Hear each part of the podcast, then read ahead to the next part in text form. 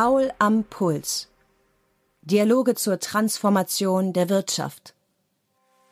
Professor Dr. Stefan Paul von der Ruhr-Universität Bochum spricht mit Entscheidungsträgern über wirtschaftliche Wandlungsprozesse. Die wirtschaftliche Transformation ist ohne ein ausreichendes Potenzial an Arbeits- und speziell Fachkräften nicht zu bewältigen. Deutschland, so Professor Dr. Holger Bonin, Direktor des Instituts zur Zukunft der Arbeit Bonn und Lehrstuhlinhaber in Kassel, hat hier ein strukturelles Problem, das sich in der Corona-Pandemie noch weiter verschärft hat. Da sehen wir eben auch, dass in dem mittleren Qualifikationsbereich die, die Engpässe besonders groß sind. Ja, also, also das ist der, der Bereich der beruflichen Bildung und da, äh, das ist eben auch der, das Rückgrat vieler Unternehmen. Also wenn wir das Handwerk nehmen, wenn wir eben den Mittelständler nehmen, dann ist äh, eben das, das Rückgrat nach wie vor die, die berufliche Ausbildung und äh, äh, da sehen wir eben die größten Engpässe. Bei technischen Berufen, die eben jetzt nicht auf der Ingenieurebene sind, das wären Spezialisten, sondern eben beruflich gebildete technische Berufe, da kommen zu wenige Auszubildende von unten nach. Und das hat auch damit zu tun, ganz stark damit zu tun, dass wir zum ersten Mal inzwischen mehr junge Menschen im Universitätssystem haben als im beruflichen Ausbildungssystem. Es hat in den letzten Jahren eine massive Verschiebung hin zu den zum, äh, zum, zur akademischen oder zur universitären Ausbildung gegeben und Corona hat das nochmal verstärkt. Und das liegt nicht daran, dass während Corona die Zahl der Ausbildungsplätze abgebaut worden ist. Da gab es einen kleinen Dämpfer, aber die Ausbildungsplätze sind hoch geblieben. Aber die Jugendlichen haben sich trotzdem während Corona verstärkt in die äh in die in die in die in, das, äh, in die universitäre Ausbildung begeben und sie haben vor allen Dingen auch eine falsche Wahrnehmung des Ausbildungsmarktes entwickelt. Also wir haben eine ganz interessante äh, Umfrage von Bertelsmann dazu äh, zur Frage, wie ist denn die wie sind denn die Chancen auf einen Ausbildungsplatz?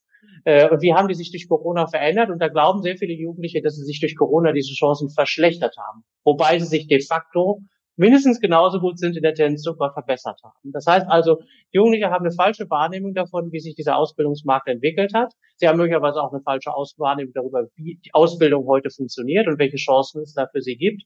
Äh, und haben möglicherweise auch falsche Vorstellungen davon, was ihnen die universitäre Ausbildung bringt. Vor allem die demografische Entwicklung führt nach Ansicht von Bonin dazu, dass die Engpässe ohne eine stärkere Zuwanderung nicht zu beseitigen sein werden. Der demografische Wandel als solches ist in seiner Kraft so stark, dass es wahrscheinlich eine, eine, eine, eine, eine selbst wenn ich alle inländischen Arbeitskräfte Potenziale realistischerweise ausschöpfen, äh, das ist nicht, äh, das ist nicht reicht. Notwendig sei daher ein Maßnahmenmix aus Migration, veränderter schulischer sowie Aus- und Weiterbildung, einer Erhöhung der Vollzeitbeschäftigung von Frauen und einer Verlängerung der Lebensarbeitszeit. Auf all diesen Feldern, so Bonin, sind aber nicht nur Veränderungen in der Sache, sondern ist nicht zuletzt der Abbau mentaler Barrieren dringend notwendig.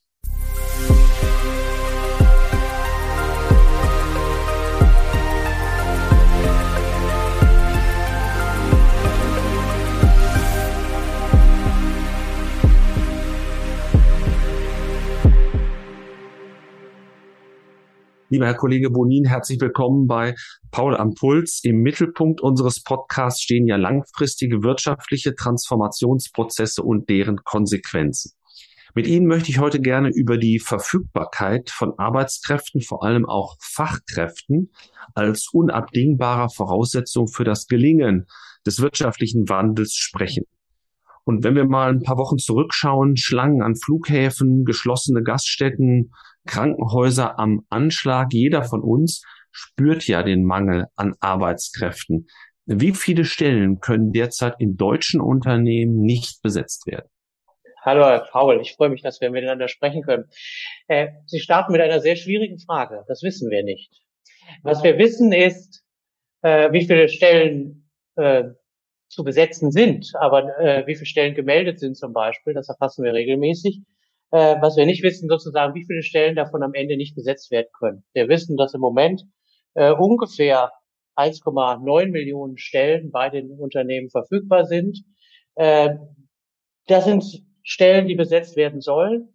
Was wir auch wissen, ist, ähm, dass sich die äh, Stellenbesetzungsdauern verlängert haben. Also im Durchschnitt hatten wir zuletzt eine, eine Vakanzzeit, so heißt das, von 141 Tagen. Das heißt also, es dauert mehr als drei Monate, bis eine offene Stelle auch besetzt wird. Das heißt also, diese Stellen, das zeigt aber schon, es werden auch Teile dieser Stellen, dieser vorhandenen Stellen besetzt.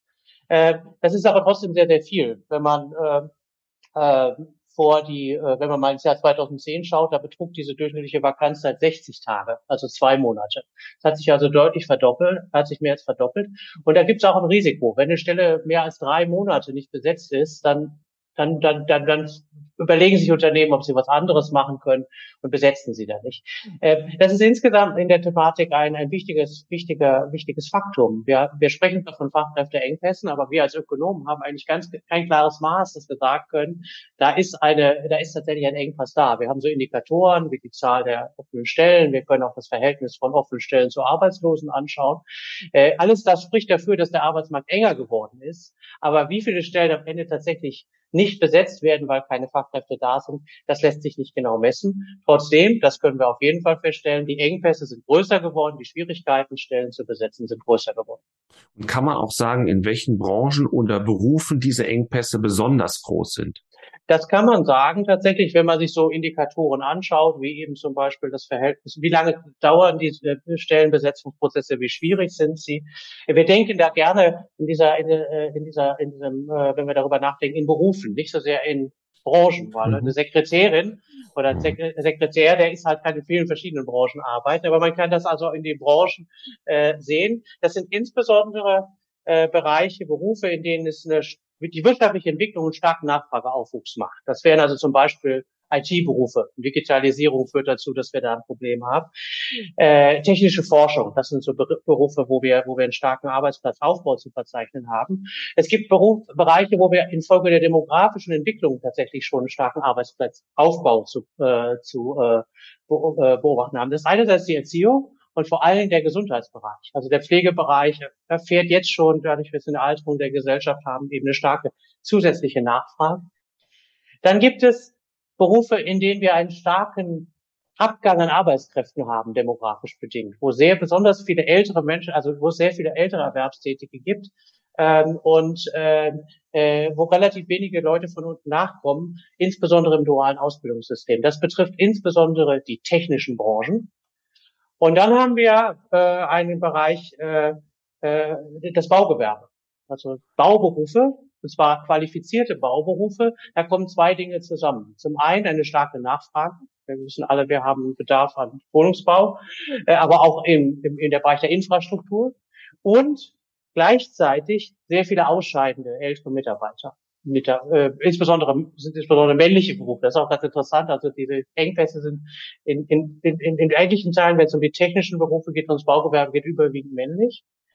Äh, und dann letzter Bereich, der taucht auch, und das war Ihre Einstiegsfrage, wir, wir sehen ja auch in bestimmten Bereichen, die von der Corona-Branche, äh, von Corona betroffen waren, eben jetzt sowas wie Nachholeffekte, also Hotellerie, Gastgewerbe. Das ist neu, weil wir da eigentlich gar nicht so sehr nur von Fachkräften reden. Sie brachten ja auch das Flughafenbeispiel, sondern auch von gar nicht so stark qualifizierten Arbeitskräften, wo die auf einmal gesucht werden. Genau, in diesem, in diesem Dienstleistungsbereich. Und da geht ja auch schon seit Wochen durch die Öffentlichkeit die Frage, wo sind eigentlich die Beschäftigten, die man vorher zumindest noch gesehen hat? Das können ja nicht alles diejenigen sein, von denen Sie gerade sagten, sie sind altersbedingt ausgeschieden, sondern hier sind ja in der Corona-Zeit ähm, viele äh, Mitarbeitende aus Branchen weggegangen, wie der Hotellerie, wie dem Tourismusbereich beispielsweise. Und nochmal vielleicht die naive, aber trotzdem äh, die, die zu stellende Frage, wo sind diese Menschen? Ja, das ist interessant. Also da gibt es eine große Debatte darüber. Das Stichwort ist so Big Quit. Das wird in den USA auch sehr stark diskutiert haben, wegen während Corona eben viele Leute äh, ganz besonders diese vielleicht auch nicht besonders attraktiven Branchen verlassen. Äh, da sind die Daten in Deutschland zunächst einmal sprechen gar nicht dafür, dass es so Big Quit gegeben hat. Wenn wir uns anschauen, also die, die, die Entlassungsraten während Corona waren interessanterweise auch in diesen Branchen nicht besonders hoch. Und auch die Abgänge, wenn man mal sagt, das waren unfreiwillige Abgänge in Arbeitslosigkeit, die waren nicht höher als vor Corona. Was wir gesehen haben, ist eine starke Einstellungszurückhaltung. Äh, also das heißt, also es wurden keine neuen, es wurden keine neuen Stellen besetzt diese Branchen sind dadurch gekennzeichnet, dass wir eine relativ hohe, hohe äh, Fluktuation haben. Das sind Bereiche, also gerade in dem Bereich geringere Qualifizierte, das sind Leute, die viele verschiedene Möglichkeiten haben. Das heißt, die Arbeitsverhältnisse sind da nicht besonders stabil, da gibt es einen großen Turnover. Man muss eigentlich ständig neue Leute wieder rekrutieren. Das ist während Corona nicht passiert. Und jetzt sitzt man quasi auf einem Stau an Einstellungsbedarf, weil man eben zwei Jahre lang nicht, nicht eingestellt hat. Daraus erklärt sich jetzt dieser ganz, ganz starke große Aufwachs im Wesentlichen. Das hilft, Trotzdem wissen wir ein bisschen darüber, was mit den Menschen passiert ist, die dann während Corona quasi eben, die, sind, die Abgangsraten waren nicht höher, aber sie waren ja da. Wo sind die hingegangen? Die fluktuieren zwischen in anderen Bereichen, wo eben weniger qualifizierte, flexible Arbeitskräfte gebraucht werden. Zum Beispiel äh, im Bereich Verkehr und Logistik. Äh, also der Pakete ausfahren, Liefer, Lieferdienste, aber auch solche Dinge wie äh, Corona-Testzentren. Ja. Ja, da gab es ganz, ganz viele Möglichkeiten eben tatsächlich. Äh, also es sind, es sind natürlich typische Arbeitskräfte, äh, Arbeitsplätze für Menschen, die eben nicht so besonders gut qualifiziert sind, die, die flexibel sind und die möglicherweise Chancen haben, da eben etwas relativ bessere Arbeitsverhältnisse zu finden.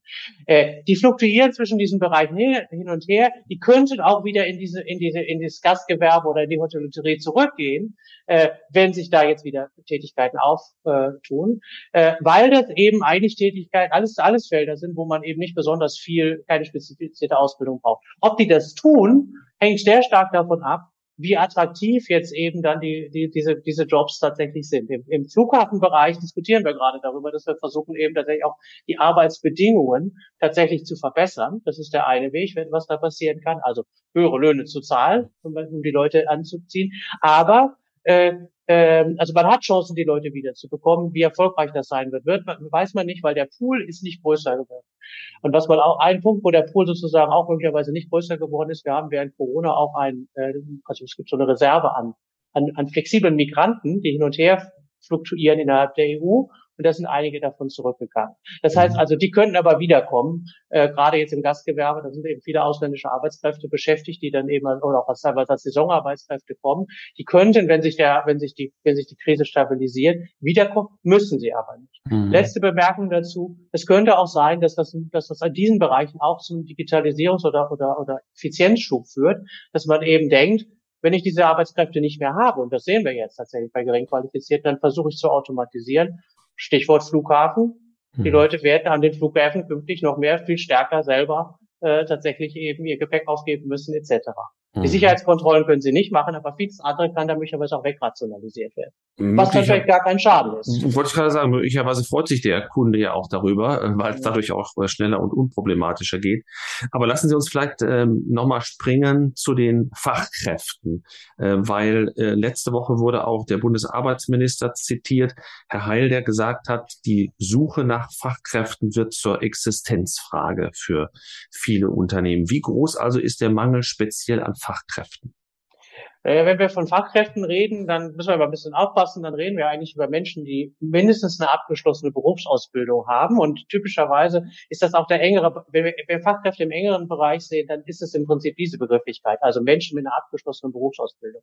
Daneben gibt es noch die, die Spezialisten und die Experten in der, in der Statistik der, äh, der Engpassstatistik der Bundesagentur. Das sind dann eher Leute, die eben eine höhere Qualifizierung haben, eben Ärzte, Ärztinnen, die äh, ähm, also eine, eine akademische Ausbildung okay. haben oder eine Meisterausbildung haben.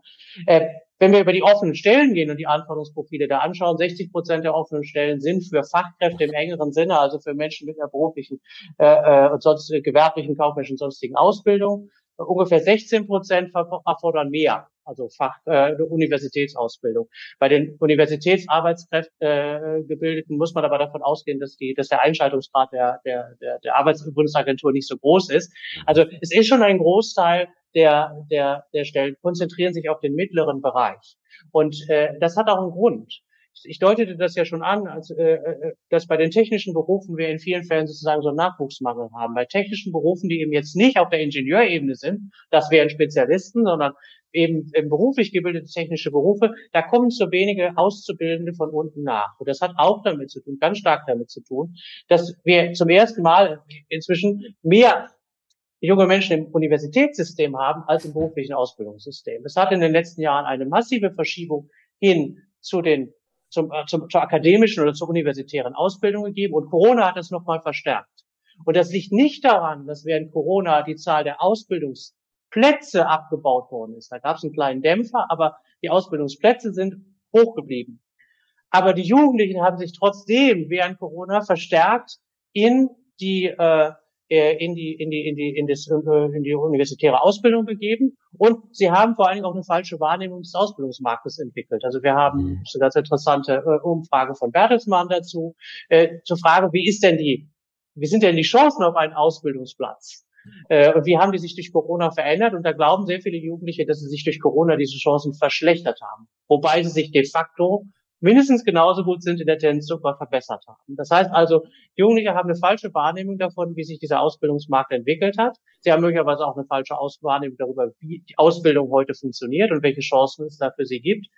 Äh, und haben möglicherweise auch falsche Vorstellungen davon, was ihnen die universitäre Ausbildung bringt. Denn wir haben, reden jetzt hier nicht über die Jugendlichen, die schon immer in die universitäre Ausbildung gegangen sind, sondern die jetzt quasi neu dazukommen und die auch möglicherweise auf neue schulische, hochschulische Angebote eingehen, die möglicherweise ja gar nicht an den klassischen Universitäten sind. Wir sehen den Aufwachs an, an, an, an Fachhochschulen, aber auch an Hochschulen, die jetzt als Hochschulen sind, wo wir im Prinzip eine schulische Ausbildung bekommen, stark verschulte Ausbildung, die nichts mit der klassischen akademischen Ausbildung zu tun haben. Und wir wissen eigentlich noch gar nicht, äh, wie sich denn da eigentlich die beruflichen Chancen und die Erträge dieser Universitätsausbildung Ausbildung im Verhältnis zu einem äh, zu, einer, zu einer beruflichen Ausbildung, zur traditionellen beruflichen Ausbildung. Wir haben in anderen Ländern gesehen, in der Vergangenheit, wenn wir diesen Trend, äh, in Südeuropa haben wir das sehr stark gesehen, die, die, den, den Run auf die Universitäten, äh, mit dem Ergebnis, dass wir sehr große Schwierigkeiten hatten, passgenaue, ausgebildete äh, Menschen aus dem Bildungssystem zu bekommen. In der hohen Jugendarbeitslosigkeit, die waren dann zwar akademisch gebildet,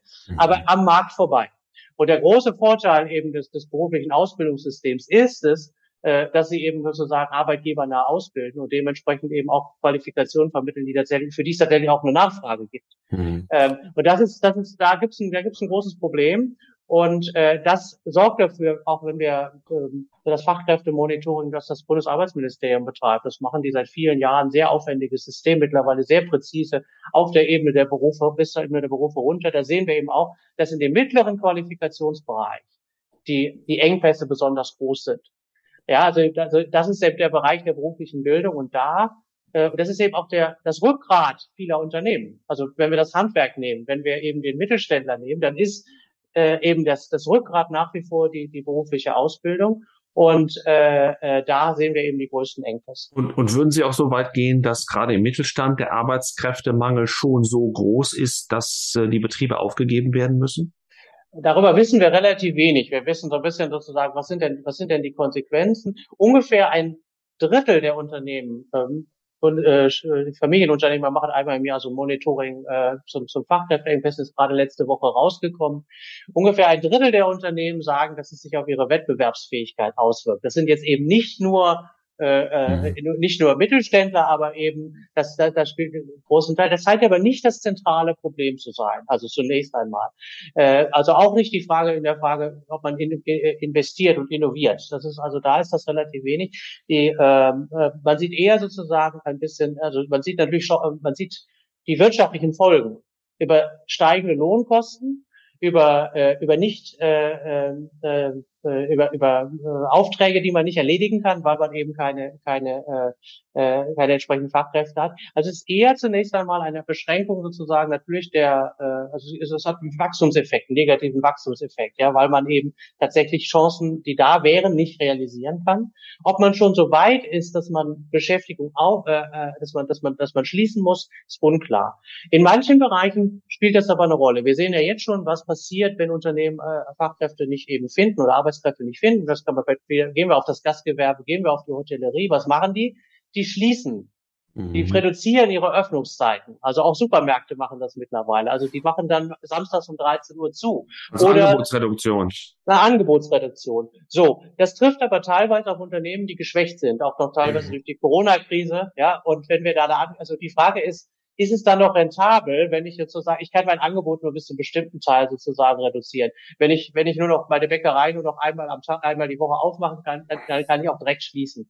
Ob wie weit das schon ist, wissen wir nicht. Im Moment gibt es noch bestimmte Reserven, quasi durch Angebotsverknappungen sozusagen das zu realisieren. Dann müssen die Kunden halt in den, zu, in den, äh, äh, zu bestimmten Zeiten einkaufen. Aber äh, wie weit das trägt und wie weit das eben tatsächlich dann zu, auch zu Geschäftsaufgaben führen muss, das wird man sehen. Es gibt da Risiken, insbesondere eben bei den durch Corona stark vorgeschwächten Branchen. Und das wäre dann eben tatsächlich in den Bereichen der Fall, wo wir jetzt quasi dieses Problem haben, dass die gar nicht so sehr die Fachkräfte, aber die Arbeitskräfte fehlen, äh, in den Corona, äh, durch die Corona-Schließung betroffenen Branchen, also Gastgewerbe, Dienstleistungen, äh, äh, Veranstaltungsgewerbe möglicherweise, mhm. äh, äh, weil da die Reserven eben nicht mehr da sind, weil man eben schon vor zwei, äh, zwei Jahren äh, eben äh, äh, quasi eben das überbrücken musste. Plus, dass diese Branchen möglicherweise in der Verschränkung jetzt auch noch mit dem Energiepreisschock, der natürlich auch noch dazu kommt, der ganz unmittelbar eben eben deutliche Kosten bringt. Das kann dazu führen, dass Geschäfte aufgeben. Gerade jetzt sagen wir mal in dem in dem in bestimmten Bereichen, die durchaus eben auch darunter leiden, obwohl sie eigentlich die Konjunktur nicht so besonders gut ist, äh, im Handel zum Beispiel. Der Handel ist im Prinzip einer, wo wir die, wo wir die, die Engpässe sich nicht verschärft haben, aber wo sie sozusagen ein zusätzliches Element sind äh, zu anderen Problemen, strukturellen Problemen, die da sind, die jetzt quasi sozusagen das fast zum Überlaufen bringen können.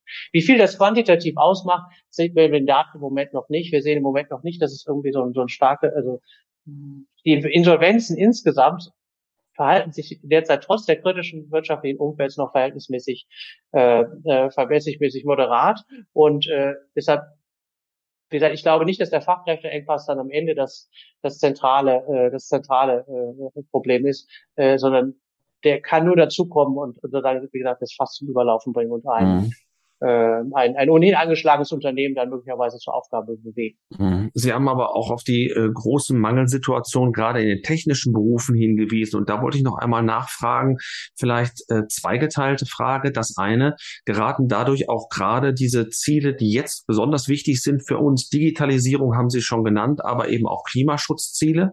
Dafür braucht man ja auch sehr viel technisches Know-how. Geraten die in Gefahr?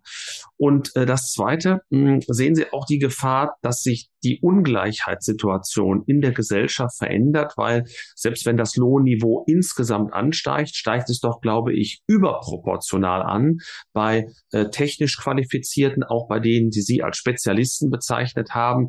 Vorzeigebeispiel Piloten sicherlich, aber es gibt auch viele andere, äh, wo, wo wir sagen, die Öffentlichkeit thematisiert das zumindest so, da werden auch Engpasssituationen besonders ausgenutzt in Tarifverhandlungen. Also mhm. Frage nach, nach, den, nach den Zielen zum einen und nach möglichen Ungleichheitssituationen zum mhm. anderen?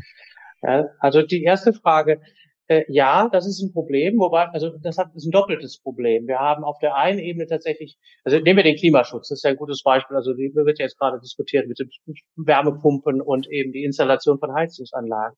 Äh, das BMS in seinem Fachkräftemonitoring hat tatsächlich mal ausgerechnet, was sozusagen eben die, die, das Klimaschutzprogramm Umsetzung, äh, Klimaschutzprogramm 2030 an zusätzlichen Fachkräftebedarf mhm. schafft. Und äh, da kommt man dazu, dass, dass also der Arbeitsbedarf, äh, Arbeitskräftebedarf nochmal um 120 gegenüber dem dem Basisszenario nochmal um 120.000 Personen wächst. Interessanterweise äh, wächst auch gleichzeitig das Arbeitskräfteangebot mit. Das ist also der Arbeitsmarkt ist ein ist ein ein ein, ein äh, äh, ja so ein kommunizierendes System. Wenn die wenn die Beschäftigungschancen steigen, dann entscheiden sich eben auch mehr mhm. Menschen tatsächlich tätig zu werden. Aber es wächst nicht so stark mit wie äh, wie wie tatsächlich die die Nachfrage steigt mhm. unmittelbar.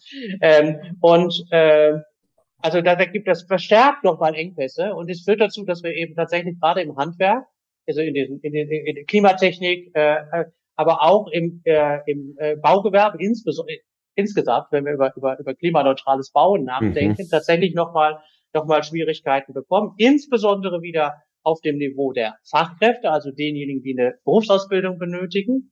Ähm, ähm, etwas mehr am Bereich der, der, der, der, der, der Spezialisten sozusagen, also, also äh, wird es auch mehr, aber eben insbesondere 70.000 der zusätzlichen Erwerbstätigen von den, von den 120.000 konzentrieren sich auf den Fachkräftebereich.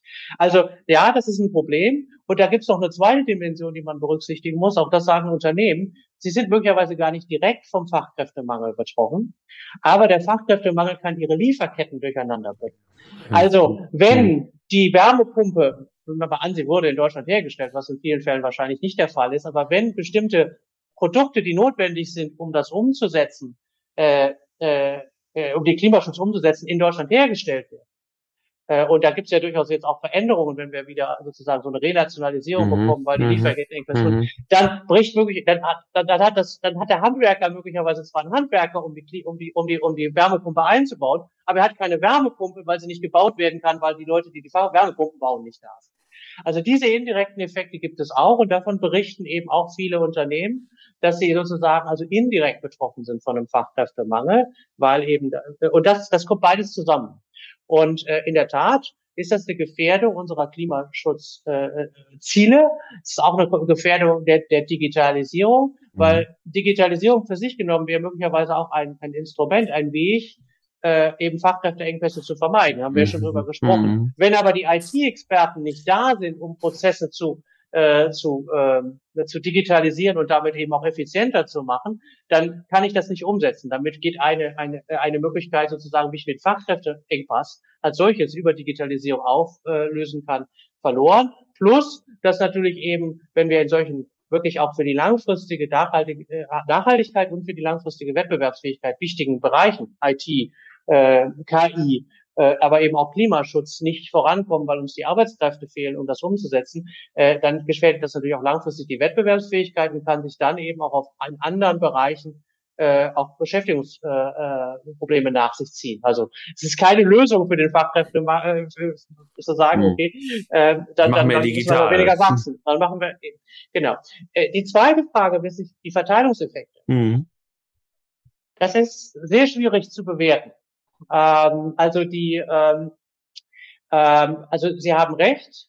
Also zunächst einmal ist es noch nicht mal klar, dass ähm, dass sich Arbeitskräfteengpässe notwendigerweise in besonders hohen Lohnsteigerungen niederschlagen. Mhm. Ähm, also das Beispiel der Piloten und Pilotin, das Sie gebracht haben, ist nicht so besonders günstig, weil da haben wir eigentlich gar keine Engpass-Situation. Da haben wir eigentlich so, da haben wir eine, da haben wir eine starke Verhandlungssituation. Aber die, die, aber dass die Pilotinnen und Piloten knapp sein, das würde man im Moment nicht sagen. Ja, die Branche hat nach wie vor eben ein, ein Problem.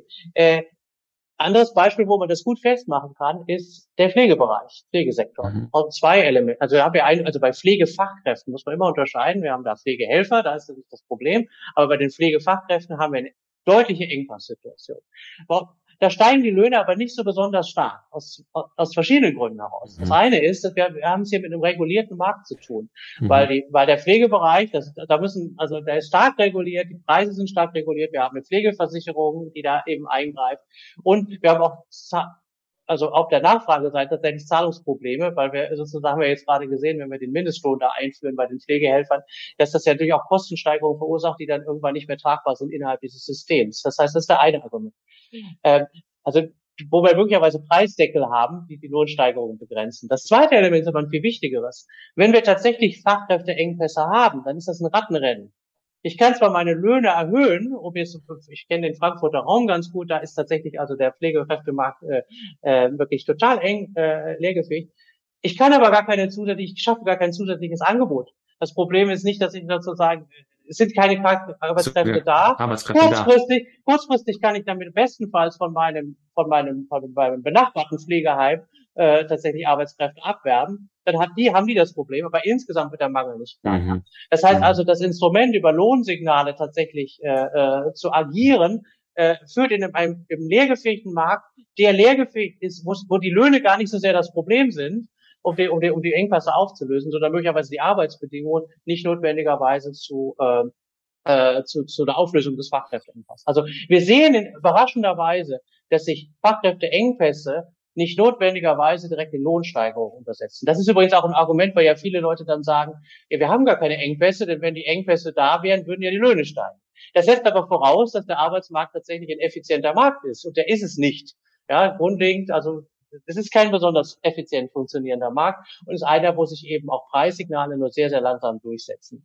Äh, deshalb ist es so ein bisschen schwierig zu sagen, wie sich jetzt das in Lohnstrukturen niederschlägt. In der Tendenz, also ich stimme Ihnen zu, in der Tendenz sollten wir steigende Löhne sehen. Äh, wir sehen sie eben in der Tendenz da, wo die Engpässe sollten Sie sehen, in der, auf lange Frist, wo die Engpässe besonders groß sind, also im mittleren Bereich. nicht so sehr an der Spitze. Also mhm. wenn es so ist, mhm. dass die, dass die Engpässe eher im Fach, im, im, im, äh, im, äh, äh, im mittleren Bereich auftreten als, im, als bei den Spezialisten, dann ist es eher die Mitte, die da gewinnt. Und das sozusagen könnte sich verteilungsmäßig günstig auswirken. Mhm. Zweites Argument, wenn wir sehen, dass im unteren Bereich, also bei den, äh, also wenn wir jetzt auch was gegen den Fachkräfte Engpässe tun wollen, dann haben wir eigentlich nur eine Chance.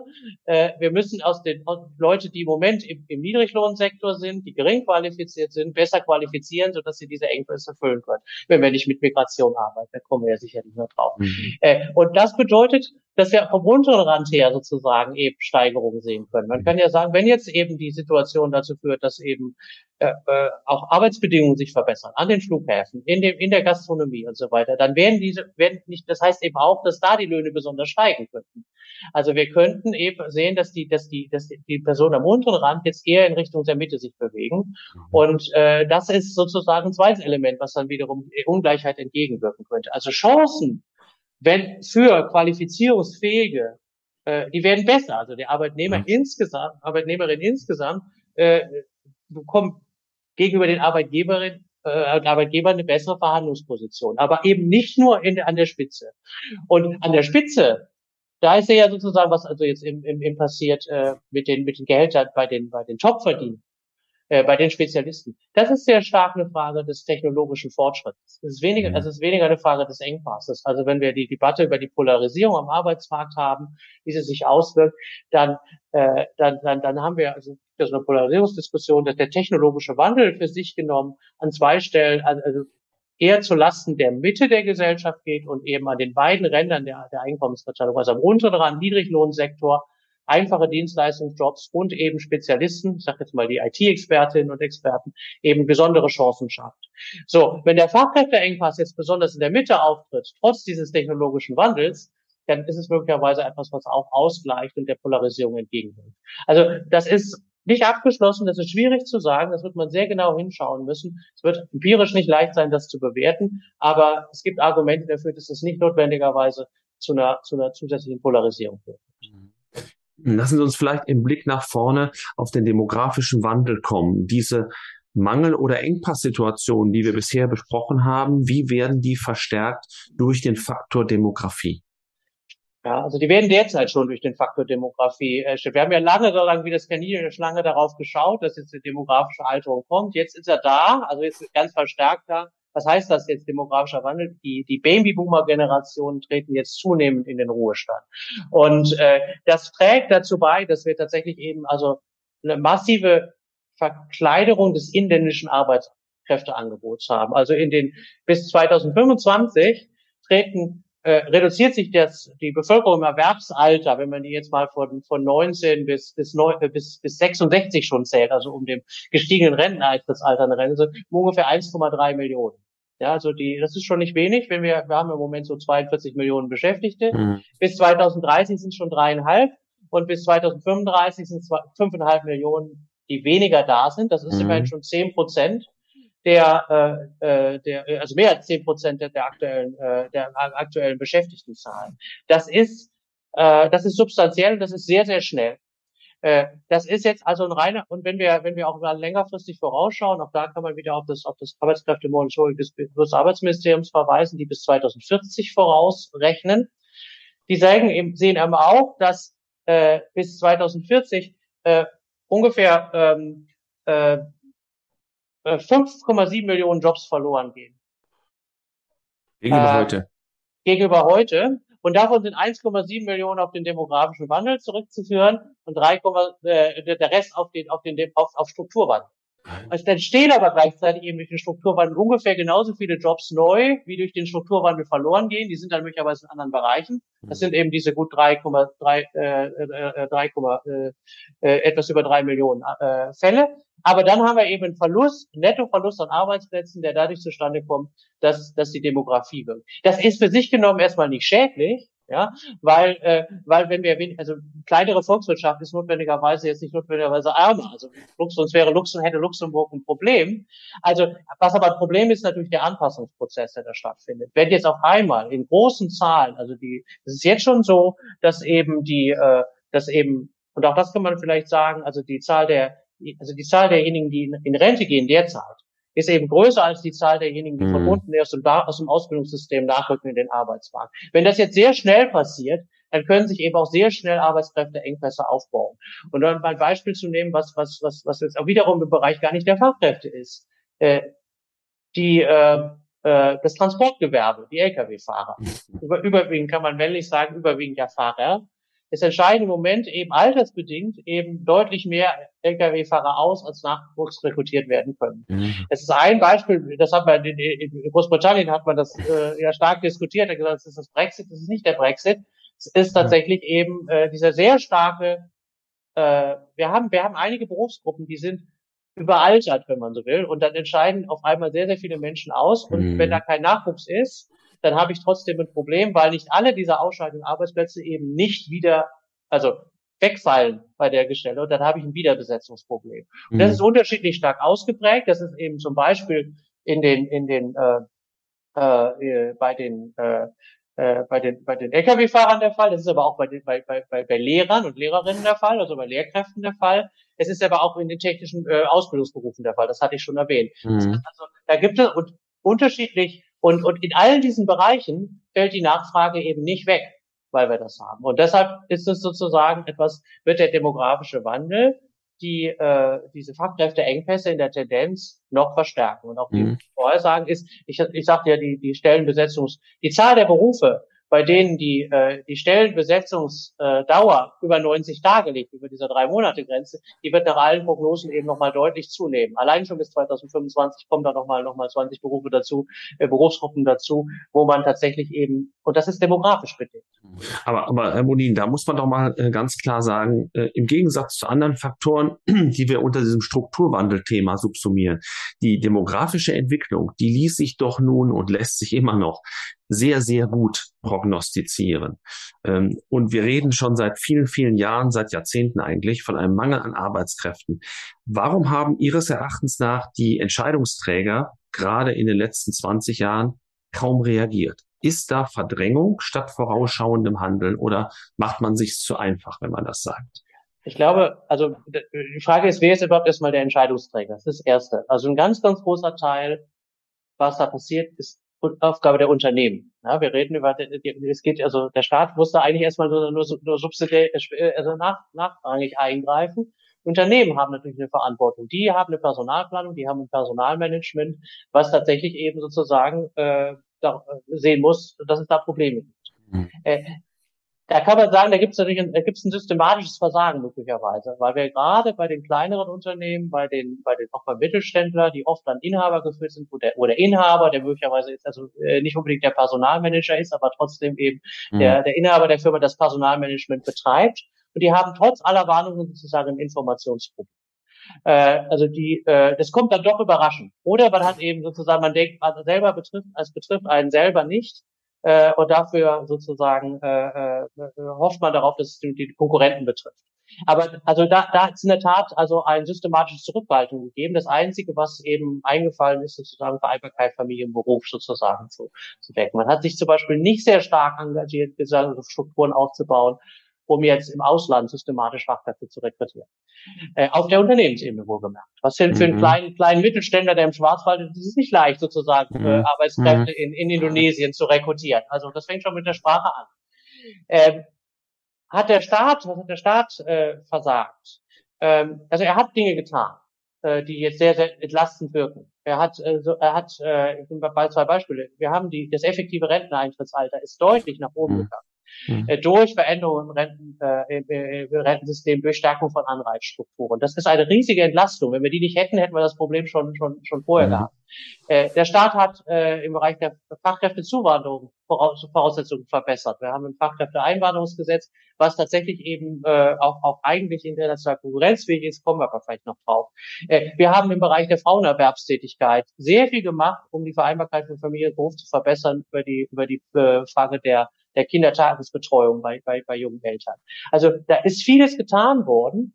Und man kann sagen, und das muss man vielleicht auch sagen, äh, der demografische Wandel als solches ist in seiner Kraft so stark, dass es wahrscheinlich eine, eine, eine, eine, eine selbst wenn ich alle inländischen Arbeitskräfte Potenziale realistischerweise ausschöpfen, äh, das ist nicht, äh, das ist nicht reicht. Äh, also wenn wir, wenn wir das mal bei den Frauen zum Beispiel äh, äh, nimmt, äh, wenn wir, wenn wir äh, bei den Frauen haben wir ja einen starken, äh, wenn wir die Erwerbsbeteiligung bei den Frauen äh, auf das äh, äh, auf das Niveau von äh, von skandinavischen Ländern bringen würden, wenn man das mal als, als, als, als, als, als, als, als die Referenz, als die höchste Benchmark nehmen würde, die wir reinkommen, dann kämen wir da auch zusätzlich 600, 700.000 äh, Arbeitskräfte dazu. Wenn aber 5,5 Millionen verloren gehen, dann ist es vorbei. Und ich kann diese Reserve nur einmal ausschöpfen. Mhm. Also selbst wenn wir die, ich habe natürlich bestimmte Potenziale im Bereich der Bildung, also wir haben nach wie vor also ja 10, 15 Prozent eines Jahrgangs schaffen es nicht vernünftig eben auf das Niveau eine berufliche Ausbildung abzuschließen. Das ist zu hoch natürlich, aber selbst wenn ich das schaffen würde, ich könnte nur einmal sozusagen diesen Effekt ausnutzen und das würde trotzdem nicht reichen. Ja, also wenn, wenn wir es auf realistische Werte runterbringen. Kein Land äh, mhm. schafft es eben null, also alle beruflich in eine berufliche Ausbildung zu bringen. Also die, der, die Kräfte, die da am Wirken sind, sind so stark. Und die sind ja auch besonders, weil wir jetzt also sagen, also dieser Übergang zwischen, zwischen Babyboomer zum Pillenknick, mhm. äh, das ist eine extrem starke Verwerfung und die kann, das, die kann man auch durch vorausschauende Politik nicht wirklich auffangen.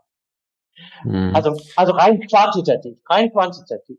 Das heißt nicht, dass wir sozusagen, das ist ein schleichender Prozess. Das kommt noch dazu. Also wenn wir uns aus dieser Entwicklung anschauen bei der, bei der, bei der, bei der, bei der Verengung des Arbeitsmarktes, dann, äh, dann haben wir, äh, also dann ist das, ist, steigt das langsam an. Also ob da jetzt irgendwann einen Kipppunkt gibt, wann die Entwicklung sozusagen zu, zu, äh, zu stark ist, das ist es nicht. Wir, wir, wir sehen, dass es sich langsam entwickelt und äh, deshalb gibt es auch Möglichkeiten, dass man sich auch quasi kontinuierlich daran anpasst. Ja. Da werden ja, mit, genau. mit Produktionsmodellen, mit Organisationsmodellen etc.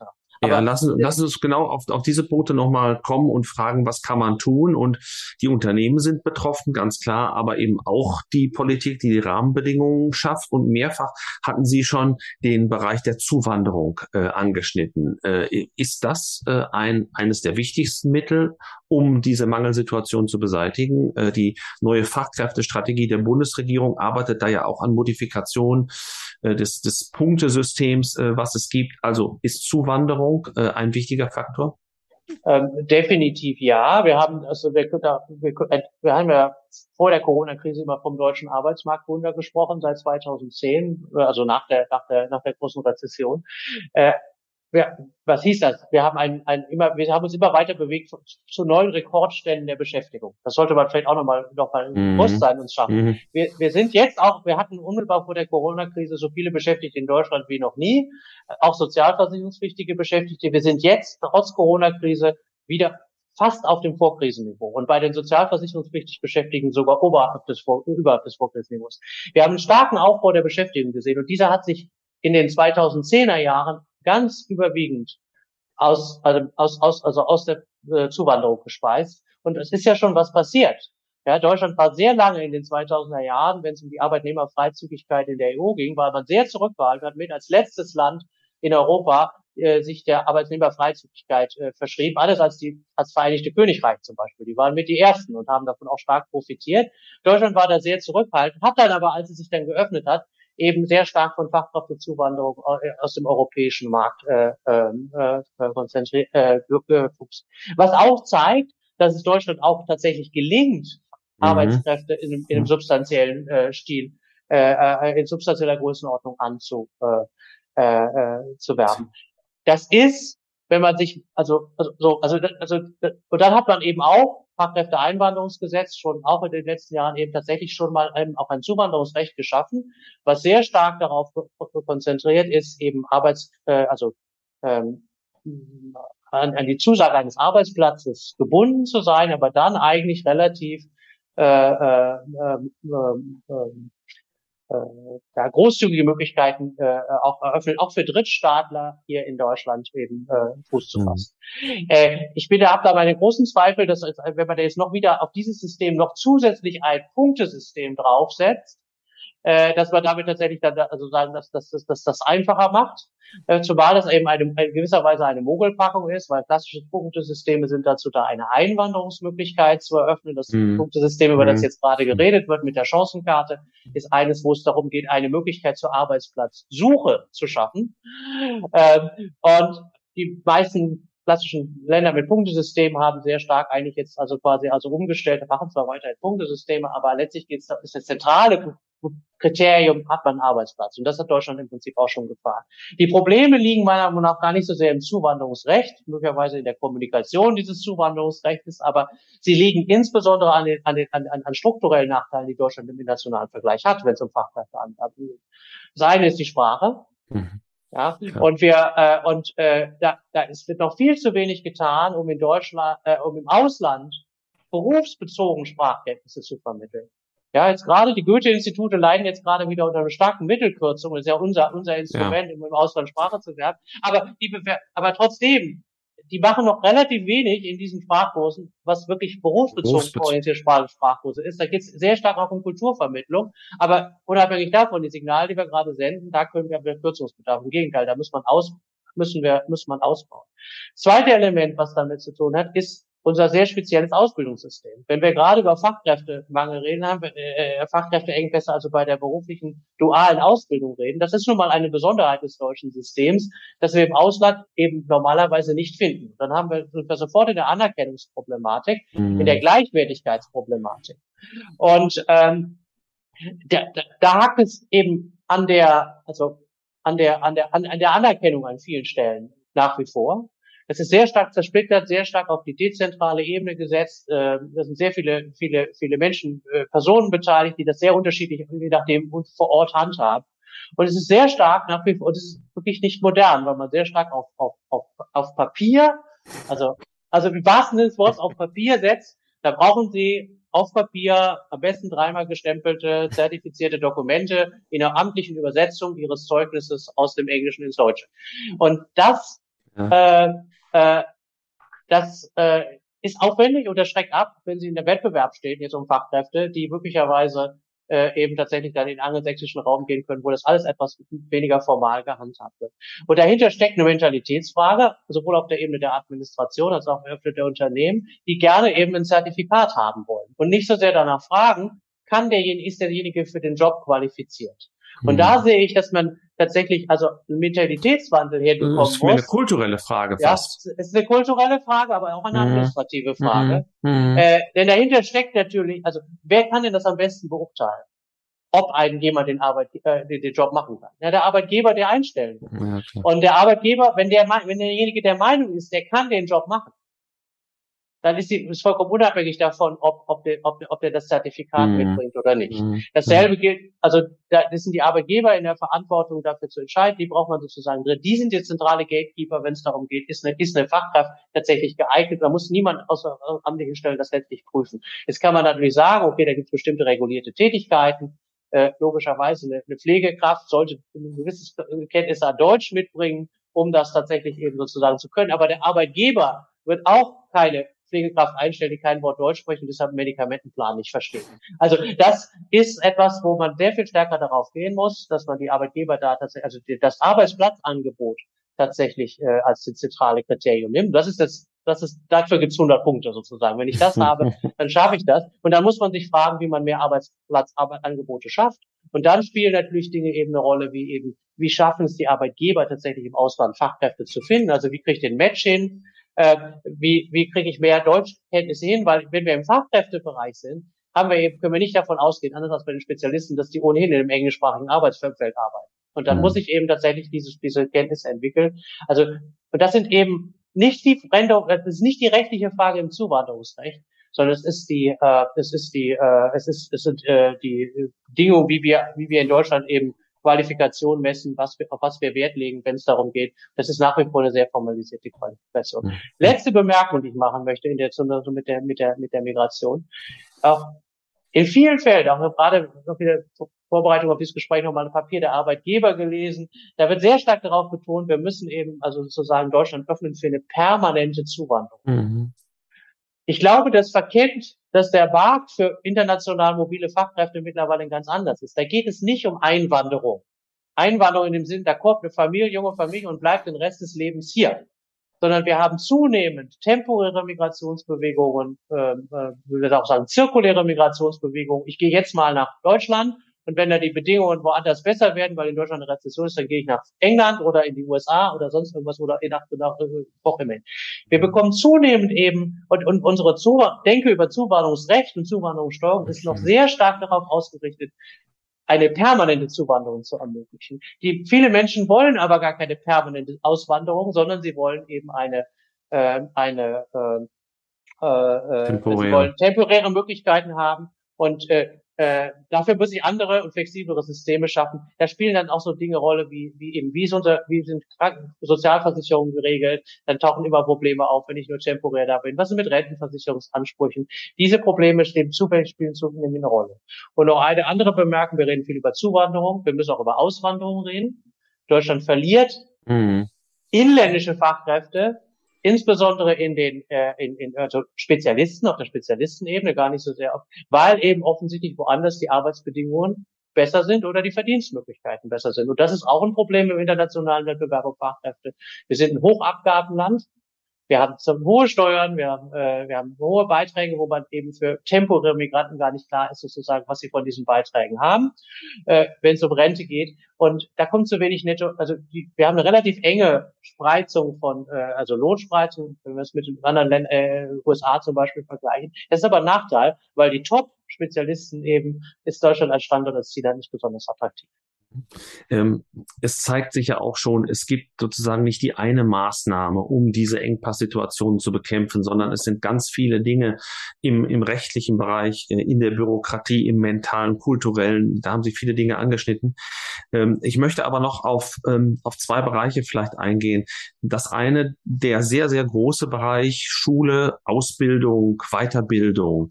Was müssen wir dort äh, anders machen als bisher? Sicherlich auch äh, nicht eine Maßnahme, sondern es sind viele. Aber was sind die besonders wichtigen? Und ich will das auch gleich mit der Frage verbinden, die Sie vorhin schon einmal eingeführt haben, äh, nämlich wir haben einen Zustrom von den Universitäten. Wie können wir auch vielen jungen Leuten gerade die Ausbildungsberufe wieder schmackhafter machen? Also das ist eigentlich, also Schul, Schul, fangen wir mit, den, mit der, mit der aus, und schulischen Bildung an. Das ist natürlich ein großes, dickes Brett. Wir sind nach wie vor, äh, ähm, wir, äh, wenn wir, wenn wir vom Ziel herkommen, also wir müssen sicherlich erstmal, erstmal gewährleisten, dass wir eben nicht so viele Schulabbrecher oder ha Leute haben, die aus den Schulen kommen, die nicht äh, berufsausbildungsfähig sind. Mhm. Äh, also das ist eine, das ist eine reine, erstmal eine reine Qualifikationsfrage. Wir produzieren zu viele äh, äh, äh, also äh, junge Menschen, die es nicht schaffen, an der, an der, an der Schnittstelle zwischen Schule und Einstieg ins Berufsleben tatsächlich erfolgreich zu sein. Äh, und das müssen, die Zahl müssen wir reduzieren. Das heißt also tatsächlich, dass wir, und, und Deutschland ist nicht besonders gut, wir wissen das, das Schulsystem reproduziert äh, eben Ungleichheiten aus der vorigen Generation. Mhm. Äh, also gerade Kinder und Jugendliche mit dem aus, die aus bildungsferneren Elternhäusern kommen, schaffen es nicht tatsächlich tatsächlich den, den Bildungsaufstieg zu schaffen. Äh, das, das hat was mit Lehrplänen natürlich zu tun, aber meine, meine ganz kurze Antwort darauf. Die besten Ressourcen, die besten Lehrer und die, und die müssen eben an die, an die, an die schlechtesten Schulen. Mhm. Also an die, an die das, das ist das ist leichter gesagt als getan, ja. aber wenn wir uns überlegen, wie äh, also Gymnasiallehrer, die jetzt also sagen höher qualifiziert sind, die müssen eigentlich also die besten eben auch die auch die auch die Entlohnungssysteme müssen natürlich entsprechend sein, dass da entsprechend äh, tatsächlich die äh, die äh, auch an den an den Hauptschulen oder noch, oder noch im Förder, Förderbereich tatsächlich die besten Lehrer sind, um das auszugleichen. Das ist, äh, das ist ein ganz zentrales, zentrales Element. Ich glaube nicht, dass uns gelingen wird, die Schulen quasi, quasi, also äh, eine, stärkere, eine stärkere soziale Durchmischung an den Schulen zu erreichen. Also im Sinne von, dass wir mhm. also tatsächlich in den Problemstadtteilen, aber die, die, die Ressourcen in den, in den Problemschulen, in den Problemstadtteilen, die müssen eben ganz, ganz, ganz gezielt gefordert werden. Das ist gerade beim Digitalpakt Schule gesehen, wenn wir uns da sehen, wer die, wer die Mittel abgerufen hat, das waren eben ganz oft eben die Schulen in den besseren Bereichen sozusagen und nicht eben die Schulen, wo eigentlich, wo eigentlich der Schuh mhm. brennt. Also das ist ein, das halte ich für ein ganz zentrales äh, Problem. Das ist also die eine Ebene. Also, also das ist, das ist leichter gesagt als getan in einem föderalen System. Der Bund hat da relativ wenig Möglichkeiten. Aber was immer wir tun, das muss, wir müssen anerkennen. Also wir müssen erstmal uns ehrlich machen und sagen, es gibt ein Problem in den Schulen und es gibt eine große Heterogenität an den Schulen und wir müssen eben äh, äh, wirklich flächendeckend an die Schulen ran, deren Ergebnisse nicht besonders gut sind. Und ehrlich machen dazu gehört eben auch, wir brauchen endlich mal ein vernünftiges Monitoring, was Schulen eigentlich leisten.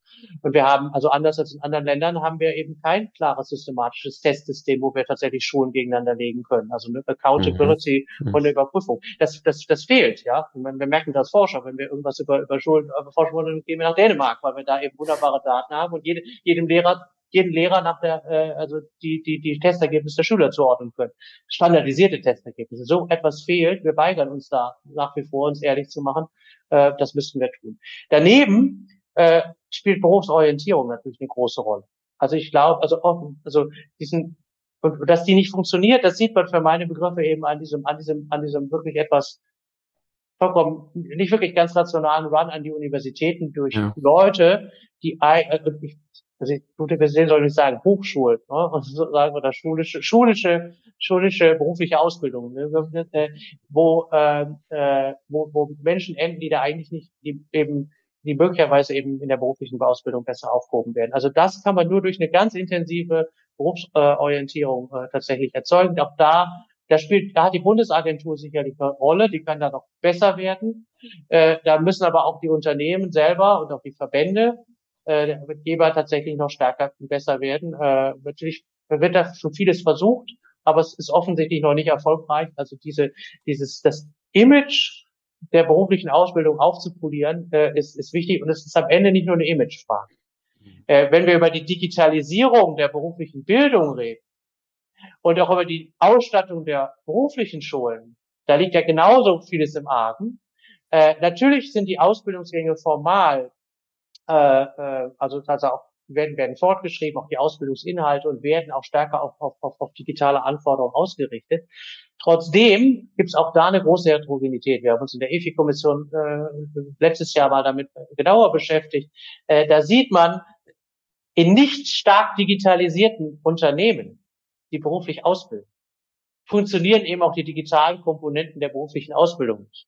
Das heißt also, da gibt es also wenn ich beim falschen Arbeitgeber lande, dann kriege ich gesagt, gut, da wird traditionell sozusagen die, das traditionelle Berufsbild vermittelt. Und das ist keine gute Chance, äh, keine gute Startchance für diese Jugendlichen, die zufällig da landen. Also auch da muss man tatsächlich und, und was die Lösung? Also man kann jetzt versuchen, die Arbeitgeber da sozusagen da besser zu machen, aber wenn der Arbeitgeber nicht digitalisiert ist, dann, dann funktioniert das halt nicht. Dann brauche ich aber mehr überbetriebliche Lösungen. Und ich brauche mehr Ausbildungsverbünde, damit tatsächlich auch die Jugendlichen die Chance haben, bei den moderneren äh, äh, äh, Arbeitgebern tatsächlich auch zu lernen, wenn sie, wenn sie ihre eigentliche Ausbildung bei einem Arbeitgeber machen, der nicht so modern ist. Also wir brauchen da mehr überbetriebliche Lösungen, mehr Anstrengungen, tatsächlich auf der Ebene der Inhalte.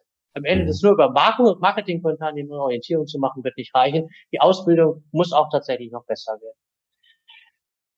Äh, einen Punkt, einen Punkt würde ich gerne noch, noch äh, hinterfragen und äh, das ist die Rolle der Frau im äh, Arbeitsgeschehen, weil äh, ich glaube, hier haben äh, wir auch speziell in Deutschland noch Reserven im, im Vergleich, so liest man es zumindest, ist die Quote der erwerbstätigen Frauen äh, unterdurchschnittlich. Ähm, auch über dieses Problem sprechen wir ja schon relativ lange. Was sind hier die zentralen Ansatzpunkte, um den Anteil zu erhöhen? Hm. Also Frauen sind deshalb auch wichtig, also das eine ist die Frage die reine Zahl. Also die, die, die erwerbstätigen Quoten von Frauen sind mittlerweile schon gar nicht mehr so schlecht. Also wir haben da aufgeschlossen, aber wir haben halt eine extrem hohe Teilzeitquote. Mhm. Äh, also, also jetzt nicht bei Frauen, wir sollten sagen von Müttern. Also weil das der, der Unterschied tritt erst dann auf, wenn, wenn die Familie kommt. Also wir merken also bei den, also wir merken auch, was die Ausbildung angeht, also die, die äh, in vielen Indikatoren überholen die Frauen die Männer tatsächlich. Aber wenn dann die Familie, wenn dann die, wenn dann die, äh, äh, wenn dann die, wenn dann die Familie kommt, wird es ein Problem. Also um das mal konkret zu machen, also bei den Ärztinnen es gibt eine Diskussion in der Medizin über die Feminisierung der, der, der, der, der, der, der Medizin, weil die Frauen eben bessere schulische Abschlüsse erzielen, sind die beim Numerus Clausus im Vorteil mhm. und deshalb studieren mehr Frauen Medizin. Aber dann kommen sie in die Krankenhäuser an, sind ausgebildet und kriegen die Kinder und dann, dann, dann stoßen die auf Arbeitszeitmodelle, die nicht passen. Mhm. So. Und äh, das ist ein Problem. Äh, also wir, und dann führt das zu einer Teilzeittätigkeit. Also wir haben nach wie vor eine hohe Teilzeitquote und das führt zu verschiedenen Konsequenzen. Das führt dazu, dass Frauen natürlich sich eher für berufliche Wege, Karrierewege entscheiden, auch für Berufsfelder entscheiden, in denen die, sagen wir mal, die Teilzeit, äh, Strafe, Penalty sozusagen, der Nachteil, wenn man Teilzeit arbeitet, möglicherweise relativ klein ist äh, im Verhältnis zu anderen. Und damit dringen sie möglicherweise in bestimmte männerdominierte Branchen nicht rein. Das ist zum Beispiel ein mhm. Problem, wenn es darum geht, um Führungskräfte, Führungspositionen zu erreichen, aber auch möglicherweise in bestimmten Berufsfeldern. Es gibt Berufsfelder, die eben möglicherweise ähm, eben gar nicht, äh, also wo, wo, wo es wenig Aufstiegsmöglichkeiten gibt. Mhm. Und deshalb mhm. eine Unterbrechung nicht, äh, nicht so schlimm. Klassisches Beispiel ist da tatsächlich der Pflegebereich. Im mhm. Pflegebereich gibt es eigentlich nur die Pflegehelfer und die Pflegefachkraft und dann ist Ende der Fahnenstange. Es sei denn, man macht dann irgendwie sozusagen, geht in die Leitungsebene. Aber es sind relativ wenige Karrierechancen. Das heißt also, Unterbrechungen wirken sich sehr schwach aus. Also die, der, der, der Hebel ist zunächst einmal, wir müssen die Frauen stärker in die Vollzeittätigkeit bringen. Mhm. Und da haben wir, äh, da ist der zentrale Hebel, also die Mütter. Und der zentrale Hebel ist zunächst einmal ähm, äh, tatsächlich die, äh, die Betreuungsinfrastruktur. Da haben wir in den, äh, da haben wir natürlich jetzt sagen vom reinen Angebot zunächst einmal auch in den letzten Jahren deutlich ausgebaut. Da kann man auch sehen, dass das einen positiven Effekt, äh, die Evaluationen dazu zeigen, dass es einen positiven äh, Effekt auf die Frauenerwerbstätigkeit hatte. Aber äh, diese sind nach wie vor auf eine Teilzeittätigkeit ausge, ausgerichtet. Ja? Und äh, also dafür das ist ein wichtiger wichtiger Punkt. Also man muss stärker eben auch Nachmittagsbetreuung haben, äh, schulische, ganztagsschulische Angebote, äh, die Ferienzeiten sind auch nach wie vor ein Problem tatsächlich. Also da, da, also man muss sich tatsächlich davon ausgehen, dass das System darauf ausgerichtet werden muss, dass, dass Frauen eben tatsächlich auch voll im ihren, ihren Mann stehen im Erwerbsleben, was sie in vielen anderen Ländern ja auch schaffen und tun. Ähm, da gibt es möglicherweise jetzt zusätzliche neue Chancen, gerade in so des Bürobereichen, äh, wo Frauen ja auch stark vertreten sind, im, im Zusammenhang mit dem Homeoffice. Homeoffice. Äh, aber ob das, es wird bestimmte Grenzen nicht auf, lösen. Weil wir Frauen müssen eigentlich auch in den Bereich des Handwerks, in den Bereich der verarbeitenden, des verarbeitenden Gewerbes kommen. Ich sage gar nicht in die Bau, Bau ins Bau, Baubereich, wenn wir über die Engpasssituation nachdenken. Viele der Engpassbereiche, die wir, über die wir da reden, äh, MINT, sind Männer dominiert, äh, sind eben Männer dominiert und eben nicht notwendigerweise eben über im Homeoffice zu verorten. Ja, also wenn wir, also, und, und das heißt also, wir brauchen auch ein breiteres berufliches Spektrum bei den Frauen. Und dann sind wir wieder bei den Fragen von Orientierung und Stereotypen. Mhm. Ja, also, also auch diese, diese, diese Stereotypen, was Frauen, Männerberufe sind und wie Karriere im Vater sind, die sind schon sehr früh entwickelt. Also die finden wir eben schon bei, bei, bei Mädchen und, und, mhm. und jungen, jungen Frauen, die noch im schulischen System sind. Also da gibt es tatsächlich, also diese, diese Stereotypen müssen sehr früh aufgebrochen werden. Äh, und äh, es ist, wie gesagt, also die ist eine Mischung aus Infrastrukturen, Anreizstrukturen verbessern, dann kommen so Stichworte wie, wenn ich ausgehen, also Minijobs müsste man eindämmen, weil nicht, weil Lasten der Karrierechancen von Frauen geht, das Ehegattensplitting zum Realsplitting weiterentwickeln. Diese Dinge sind eigentlich, die Instrumente sind eigentlich alle klar, aber am Ende wird es tatsächlich auch stark darauf ankommen, eben auch die, die Bereiche, in denen Frauen vordringen, ganz gezielt zu öffnen. Und das mhm. sind eben die Führungspositionen, das sind die, äh, das sind eben auch die, gerade die Männer, nach wie vor männerdominierten technischen Berufe. Und da eben tatsächlich so, so unsichtbare äh, äh, Glasceilings, wie wir mhm. sagen würden, unsichtbare Decken tatsächlich zu, oder Mauern zu durchbrechen. Geht nicht nur um den Aufstieg, aber der Aufstieg ist eine ganz, ganz, ganz wesentliche, äh, spielt eine ganz, ganz wesentliche Rolle. Wenn Frauen mhm. sich darauf einstellen, wenn die Familie kommt, dann werden Karriere, äh, werden äh, Karrieren unterbrochen äh, und dauerhaft auch nicht wieder aufgenommen, dann ist das ein Problem. Mhm. Da steckt auch, wir hatten eben über die Mentalität gesprochen, da steckt auch eine Mentalitätsfrage drin. Äh, denn wir sehen, das ist immer ganz schön, wenn wir westdeutsche und ostdeutsche Frauen miteinander vergleichen. Ostdeutsche Frauen haben ein komplett anderes Mindset, wenn es um die Frage geht, eben erwerbstätig zu sein als Mütter und auch Vollzeiterwerbstätigkeit zu mhm. sein als Mütter. Wir, wir stoßen jetzt leider so ein bisschen an unsere Zeitgrenze, was damit zusammenhängt, dass das Thema eben so breit und, und vielfältig ist. Ich würde gerne noch drei Fragen stellen.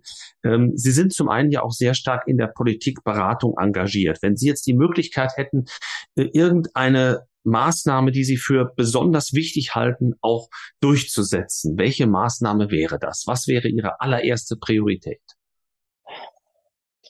Frage ist schwer zu beantworten. Ich glaube, man das Erste, was man der Politik klar sein muss, dass es gibt nicht die eine Maßnahme, die, äh, die, die wir brauchen. Äh, wir brauchen immer ein ganzes Bündel von Maßnahmen. Wir müssen alle Stellschrauben, die wir jetzt hier auch im Gespräch angesprochen haben, also die Zuwanderung, die Weiterqualifizierung, die Aktivierung von Frauen, aber auch die Aktivierung von, äh, von Langzeitarbeitslosen oder von Arbeitslosen und von Geringqualifizierten, mhm. müssen wir gleichzeitig fahren. Ein sehr starker Hebel, äh, das ist auch vor dem Hintergrund der demografischen Entwicklung noch auch jenseits dessen relevant ist, die ist tatsächlich die, die, die Arbeitszeit, die Lebensarbeitszeit. Mhm. Ähm, wir, äh, wir, wir müssen, äh, das, hat den wunderschönen Nebeneffekt, dass wir damit auch die Sozialsysteme stabilisieren, aber es ist auch, ja, seitlich auch Engpasssituationen. Wenn wir ein großer Teil der, der, der jetzigen, des jetzigen Problems daher kommt, dass wir jetzt dieses starke Ausscheiden der, der, der geburtenstarken Jahrgänge haben, dann muss man irgendwie versuchen, das weiter auch rauszuschieben und die Menschen länger im Erwerbsleben zu halten. Auch die nachrückenden Generationen. Man hat jetzt mhm. einen gewissen Vertrauensschutz, man wird den Leuten jetzt nicht sagen können, ihr müsst bis 70 arbeiten, aber in der Perspektive, wenn wir, wenn wir bis 2035 vorausdenken und wenn wir dann einfach sehen, dann stoppt, dann, jedes Jahr, dass es uns gelingt, die Menschen länger in Beschäftigung zu halten, ist ein, ist ein wesentliches Ding. Da spielen dann äh, Instrumente eine Rolle wie eben tatsächlich die Rentenzugangsregeln, und da muss man aufpassen, dass man jetzt nicht sozusagen neue Wege die Frühverrentung schafft, was man gerade tut, wenn man jetzt quasi eben äh, die Hinzuverdenzregeln in, im Ruhestand quasi jetzt gerade auflöst, dann kann das dazu führen, dass wir also mehr Leute haben, die in den Ruhestand gehen, gerade Fachkräfte, die sich das leisten können, mhm. statt eben tatsächlich länger im Erwerbsleben zu sein. Wir schaffen gerade eben eine Tendenz dazu, dass wir wieder sozusagen Dinge zurückdrehen, die eigentlich sehr erfolgreich waren. Wir haben uns in der Vergangenheit massiv entlastet. Dort ist wirklich eine Erfolgsstory. Wenn wir uns, Deutschland war Anfang der 2000er Jahre, was das, was, was die erwerbstätigen Quote bei den über 55-Jährigen geht, fast an der letzten Stelle in Europa. Heute ist man an der ersten Stelle in Europa zusammen mit Schweden. Und das hat nur was mhm. mit den Veränderungen dazu tun. Also das ist ein ganz, ganz auch quantitativ stark wirksamer Hebel, der jetzt also zunächst einmal Entlastungen schaffen kann. Das zweite ist, äh, nicht nur über nachdenken, welche quantitativen Lücken man füllen kann, sondern auch über die Alternativen nachzudenken. Was muss ich denn tun, äh, wenn ich nicht diese Engpässe abbauen kann? Mhm. Also dann geht es um die Arbeitsqualität. Also ich muss die, muss die, muss die Arbeitsbedingungen verbessern. Es geht um die Effizienz der Arbeit. Ein Element wird sein, dass wir tatsächlich mehr arbeitssparenden technischen Fortschritt brauchen wo wir uns immer sehr zurückhaltend ver verhalten zu, weil wir immer dann die Debatte führen, wir führen die Digitalisierungsdebatte oder die KI-Debatte oder was als nächstes kommt. Die nächste, unter immer dem Stichwort, die Arbeit geht uns aus. Es ist gar nicht so schlecht, wenn uns etwas Arbeit ausgeht in der Situation, wo wir Arbeitskräfteengpässe haben, wenn die Menschen nicht mehr die Bullshit-Jobs machen müssen. Mhm. Ja, also wenn wir es schaffen, also viel stärker und viel aktiver zu betreiben und auch die Voraussetzungen zu schaffen, dass wir mit, mit technischem Fortschritt tatsächlich Arbeitsplätze reduzieren, die wir gar nicht mehr haben wollen, sozusagen, und mhm. äh, eben die wir, äh, die, äh, und, aber die verbleibenden Arbeitsplätze dann höherer Qualität sind. Und wenn wir Hochqualität äh, Arbeitsplätze mit einer hohen Qualität und auch Attraktivität haben, dann ist es uns auch leichter, dafür Menschen zu finden, die sie machen wollen. Ja, und das ist also das zweite Element. Ähm, unsere Studierenden, die uns zuhören, stehen ja bald vor dem Eintritt ins Berufsleben. Was meinen Sie? Die, Sie haben sich sehr viel mit diesen Fragen beschäftigt. Welche Eigenschaften und Fähigkeiten sollte man mitbringen, um sich in der Arbeitswelt von morgen auch zu behaupten? Also, wenn man das einfach mal empirisch betrachtet, dann muss man sehr stark eben Adaptationsfähigkeit, äh, nicht reines Fachwissen, nicht kognitive Fähigkeiten, also Dinge der sozialen Interaktion, äh, der, der Offenheit für Neues mitbringen. Das ist Flexibilität, eine hohe berufliche äh, Flexibilität. Äh, diese Dinge nehmen in den in den Tätigkeiten, wenn, gerade wenn es so kommt, wie wir eben am Schluss gesagt haben, dass, die, dass auch technischer Fortschritt dann eben sozusagen immer mehr von diesen Dingen, die ich automatisieren kann, wegnehmen wird und damit eben die wenigen Fachkräfte eben Dinge machen müssen, die dann komplex sind die nehmen an Bedeutung immer mehr zu. Und das ist ein Studium für sich genommen. Zunächst einmal schafft auch gute Voraussetzungen, das zu können. Aber trotzdem, äh, also daran zu arbeiten, an Offenheit, an Resilienz, an, äh, an, an, an sozialen Kompetenzen, ähm, an, an, an Vernetzungskompetenzen, ist, ist sicherlich, hat nie geschadet und wird in Zukunft noch wichtiger sein. Äh, zweiter Punkt, das ist sozusagen vielleicht ein äh, äh, äh, nicht ganz so, so populär, äh, tatsächlich für die Arbeit, was immer man tut, brennen. Äh, also, und wir, wir sehen ja so ein bisschen das Gegenteil. Wir haben so eine starke Diskussion über, über, über mhm. Work-Life-Balance, die mhm. möglicherweise auch dazu beiträgt, zu, zu Engpässen beiträgt. Ja, wenn sich Menschen dafür, die können sich das leisten. Die, die junge Generation, die jetzt auf den Arbeitsmarkt tritt, ist reicher, das ist eine Erbengeneration, kann es sich leisten, äh, äh, und sie ist knapp, sie ist gesucht. Ja. Sie ist gesucht. Das heißt also auch dafür, also sie hat, sie hat einen Arbeit, Arbeit, äh, äh, Arbeitnehmermarkt, äh, wo man tatsächlich dann eben auch bessere Forderungen durchsetzen kann. Trotzdem glaube ich, dass nach wie vor eben das Engagement und die starke sozusagen äh, äh, Bereitschaft eben etwas leisten zu wollen, äh, äh, ein wichtiges Kriterium ist, um wirklich dann im Arbeitsmarkt erfolgreich zu sein. Und das ist zumindest ein Vorteil gegenüber denjenigen, die dann eben auf die Work-Life-Balance ziehen. Und das hat gar nichts damit zu tun, dass man jetzt so sagen, dass das eine Selbstausbeutung sein muss. Wenn der, die Tätigkeit, die man macht, Erfüllung ist, dann stellt sich die Frage, äh, Work-Life-Balance in der Form gar nicht. Und mhm. das sage ich jetzt mal als Hochschullehrer. Ich meine, das, das intrinsische Motivation spielt ja eine große Rolle. Das kennen Sie auch erfahren. Äh, äh, bei uns stellt sich die Frage nicht, ob das Freizeit ist oder ob das Arbeit ist. Und genau dahin und diese, das zu sehen und das zu erkennen, dass also, wenn ich das nicht habe, dass ich möglicherweise im falschen Job bin und darüber nachdenken muss, wo muss ich denn eigentlich hin, in die, in die richtige Position zu kommen. Das ist etwas, was man, glaube ich, eben äh, auch den jungen Leuten noch klarer machen sollte, dass das eben äh, wirklich, ähm, sie haben alle Möglichkeiten der Welt, aber sie müssen eben auch einen Job finden, in dem sie zufrieden sind und äh, äh, und äh, äh, so lange danach suchen in einem Arbeitsmarkt, der viele Chancen bietet, bis sie den richtigen Jobmatch gefunden haben. Letzte Frage, die eigentlich gar keine Frage ist, sondern die Bitte um Satzergänzung. Wir haben ganz viel über diese Wandlungs-, über diese Transformationsprozesse, gerade auch am Arbeitsmarkt gesprochen. Deswegen, wenn es einen Satz gäbe, der würde beginnen mit Transformation, dann käme ein Gedankenstrich. Wie würden Sie ergänzen? Transformation soll uns keine Angst machen, sondern immer wir sollten immer daran denken, dass wir, dass, dass es Chancen bietet und uns stärker macht, wenn wir sie erfolgreich bewältigen. Lieber Herr Bonin, ganz, ganz herzlichen Dank, dass wir heute Ihren Puls fühlen durften. Er ging hoch bei den Fragen, über die wir gesprochen haben. Das ist die intrinsische Motivation. Wir haben gelernt, es gibt ganz, ganz viele Stellschrauben, an denen wir drehen müssen, um dieses für unsere Gesellschaft, für unsere Volkswirtschaft so wichtige Problem zu lösen. Und es bleibt ein Marathonlauf, wenn ich Sie richtig verstanden habe, auf den wir uns begeben. Und vielleicht hören wir uns in dieser Causa ja auch irgendwann mal einmal wieder. Herzlichen Dank für heute, für das sehr, sehr interessante Gespräch. Ja, vielen Dank Ihnen. Dankeschön.